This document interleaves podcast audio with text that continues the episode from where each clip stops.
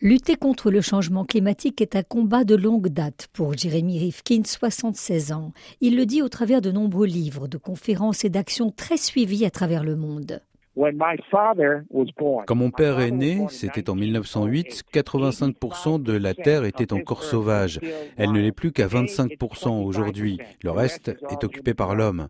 Et dans 20, 30 ou 40 ans, ce sera pire encore. Le progrès doit donc être repensé.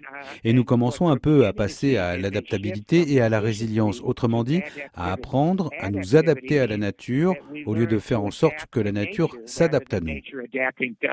Ce spécialiste de la prospective est issu d'une famille juive russe, immigrée au Texas, mais il grandit dans le sud-ouest de Chicago.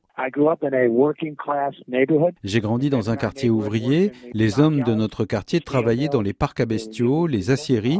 C'étaient des gens attachés au syndicat. Je suis allé dans un lycée public. Ensuite, j'ai eu la chance d'aller à l'école Wharton, qui est la première école de commerce au monde. Et après, j'ai été pris dans le mouvement des droits civiques et contre la guerre au Vietnam. Jérémy Rifkin étudie aussi le droit international et la diplomatie sans cesser de militer. D'une certaine manière, j'étais un autodidacte. À cette époque, la plupart d'entre nous étions militants. Nous n'avions pas fait carrière. J'ai toutefois enseigné la gestion à la Wharton School plus tard, pendant 15 ans.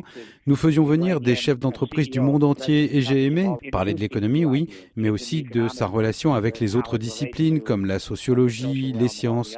Si j'étais devenu universitaire, j'aurais été coincé dans une seule discipline et j'en saurais de moins en moins dans cette discipline.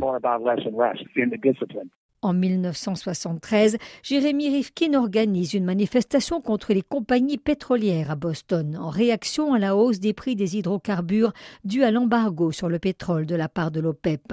C'est cet événement qui déclenchera son engagement indéfectible en faveur du climat. C'était la toute première mobilisation mondiale contre ces entreprises et j'en suis très fier. Je ne savais pas si les gens viendraient, d'autant que le jour de la manifestation, il y a eu une tempête de neige terrible et on ne voyait pas un chat dans la rue près du lieu du rassemblement. Mais au coin de la rue, j'ai vu des dizaines de milliers de personnes arriver, des familles entières, des jeunes, des vieux, 20 000 en tout.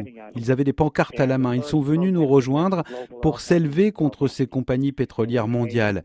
Ça a été une expérience incroyable.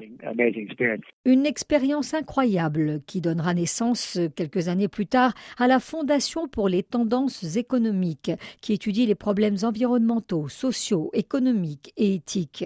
Souvent présenté comme le principal théoricien de la troisième révolution industrielle marquée par le développement des technologies de l'information et de la communication, c'est aussi un des architectes du plan vert de l'Union européenne et même son temps de libre, il le consacre à la nature. my wife is heavily involved Ma femme est très impliquée dans les droits des animaux, à la fois en tant que journaliste et militante.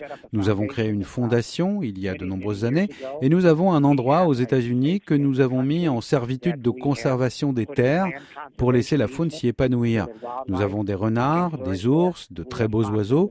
Ma femme s'en occupe pour l'essentiel et nous aimons être au sein de cette nature et apporter notre petite part pour nous assurer que cette zone-là reste sauvage. Parmi les derniers projets de ce chercheur hétéroclite, faire avancer sur la scène politique la cause de l'hydrogène provenant de ressources renouvelables.